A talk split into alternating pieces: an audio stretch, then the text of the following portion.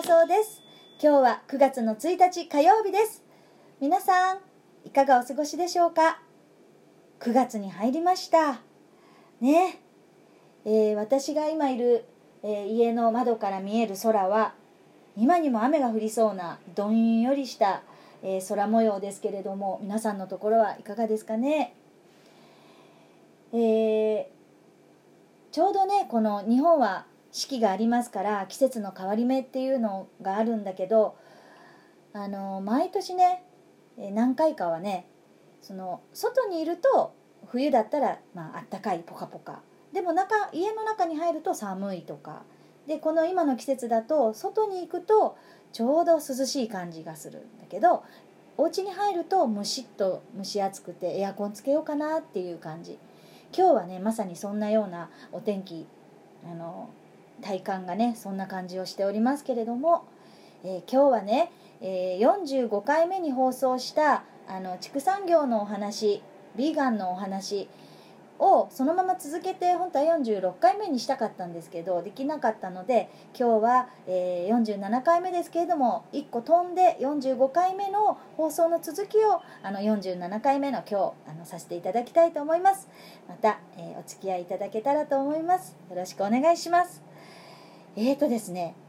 畜産業による環境破壊のお話の続きだったんですけどえっ、ー、とねちょっとだけね戻るとあの環境破壊畜産業による環境破壊っていうのは温室効果ガスが圧倒的に1位だっていうこととそれからまあこれはね、えー、飛行機とかそれから車、まあ、電車もそうですし、えー、そういったバスとかね公共の乗り物などのそういった、えー、乗り物ねによって、え発生するあの温室効果ガスよりも断然畜産業の方があの大きいんですって。であとそれからその畜産で飼育されるあの動物たちに大量の穀物をね食べさせないといけないからそのそれを生産しないといけないっていうことで、えー、大量のね穀物をあの作らなきゃいけないんですね。で、えー、そのために、あのまあ、放牧する畜産業もあればあのそうじゃないところもあるんですけれども放牧するためだったらばその放牧するためのあの土地がすごく必要に広い土地が必要になるのと、えー、まあ、それによってあとその穀物をね生産するあの場合はもう、えーと、森林伐採がもう余儀なくされるわけでアマゾンのね森林伐採、えー、森林破壊というのはなんとねえ畜産業によるものが91%もあるっていうことなんですね。これはもう本当にあの深刻な問題だと思うんですよね。で、えっと、今、えっと、なんだっけ、2020年でしょ？で、100年前は、あの世界人口が10億お10 15億人だったんだけど、えっと、今はね75億人になってて今後ね100億人になるらしいんですよ。この2 3 0年の間にね。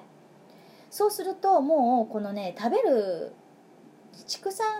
の動物たちに食べさせるまあ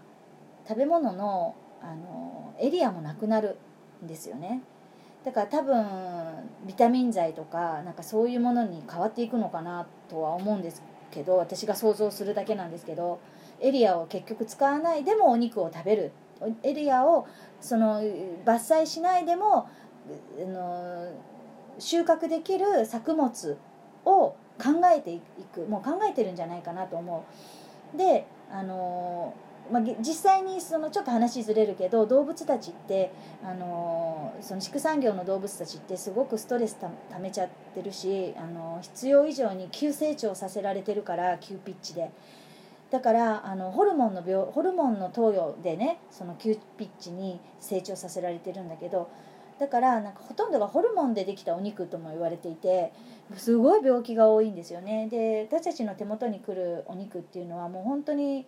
大きな体の牛たちのほんのごく一部ずつしかあの取れない状態になってるんですね。だからあのまあそういう現実があるあってもその森林伐採をしながらのえーと、作物を動物たちに食べさせる作物がもう作れなくなっていくから人間がもう100億人になっていくとすでにもう今もうパンパン状態で間に合わないんだから作るのが。お肉をね。だからあのスペースもなくなる。そしたら多分薬とか要は何？あのビタミン剤だけで多分育てる牛とかさ出てくるんじゃないかなと思うんだけどまあそこにはまた病気も絶対出てくると思うけどね。まあまあまあちょっと話がずれるんですけどごめんなさいね。でまあそうやってその伐採が問題になってる。でそれによって地球温暖化もそうですし気候変動もあるわけでしょ。だからこうやってあの夏が異常に短かったり冬が長くなってきたりとかあのあれがなじゃあ逆逆。夏が長くなって冬がすごく短くなっちゃったりとか四季があるのにちょっと四季のサイクルも狂ってきたりあの雨の量が尋常じゃなかったりそれから台風があのものすごいパワーだがありすぎたりでそれによって雷があのすごい多かったりっていう落雷ので事故もたくさん多発してるっていうことを考えるとこういったその、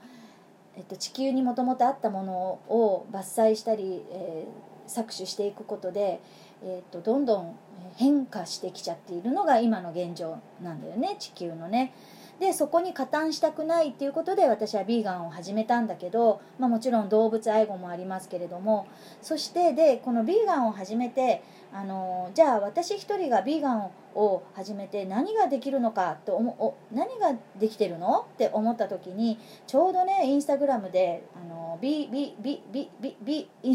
インスタグラムのビーガニストさんがあの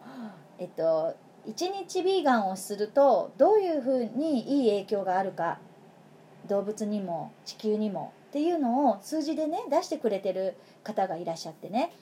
で今ねその話をしますね。で、えー、1日ね1頭1日ビーガンをするだけで1頭の動物が助かるんだって。そしてあとあの20キロの穀物が節約できる。そして1日4100リットルのお水も節約できる、えっとね、ブラジルではねあの畜産業お水がすごい使われるのね畜産業ってでねブラジルではあのお水をもうが冷え上がっちゃってなくなっちゃって近隣の川を使ってまでも畜産にお水をあげてるの。だから水不足になっちゃってあの住民たちのそれが今すごい深刻な問題になってるんだけどブラジル産のお肉もね見たことありますよ私日本で。うん。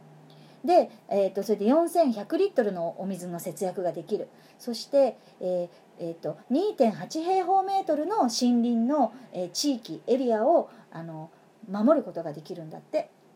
で、えーと、私はヴィーガンにまだなって間もないんですけどあの本当にもっともっともっと早くややれればよかったヴィーガンって本当に思うんだけど、あのー、8月の10日ぐらいから始めて今22日経ってるんですね。で、えーと、それをかけると1日1頭で22頭でしょ？そして、あのー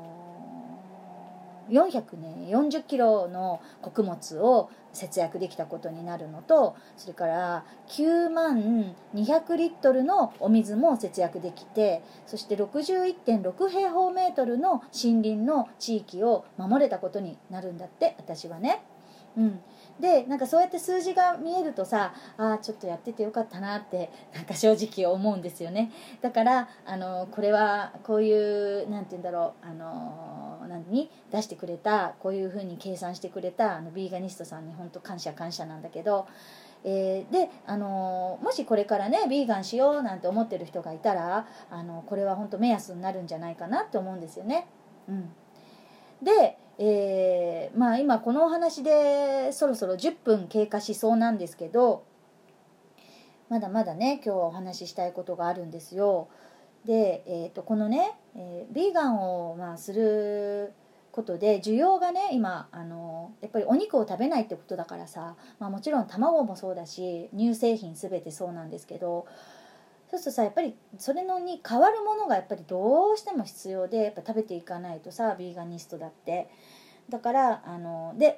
もちろんねあのビーガニストだってさお肉好きなんですよ。お肉だって美味しいと思うもん。私だって思います。だってお肉で育ってきたからさ。うん。お肉食べて育ってきたもの私。大好きだった。焼肉屋さんだってしょっちゅう行ってたしあの本当にハンバーガーだってめっちゃ食べてたし、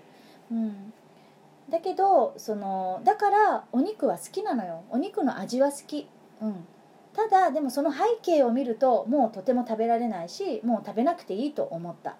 うん、だからそのお肉に代わる美味しいものが必要なんですよね。でそのお肉に代わる植物から作ってるあの代替品のお肉っていうのが今とっても出回ってきていて大きな企業が進出し始めたんですね。うん、でまあこの話を、えーと次の何、えーと、48回目のね放送で、えー、お話ししたいと思います。はい、さあ今日はあのー、ね皆さん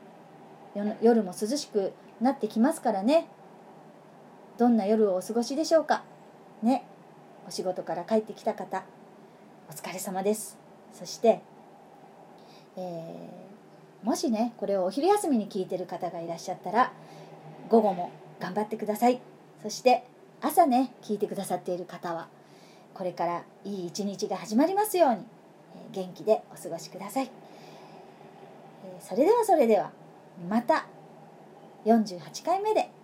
お聴きいただければ嬉しいです。ではではまたね。バイバーイ。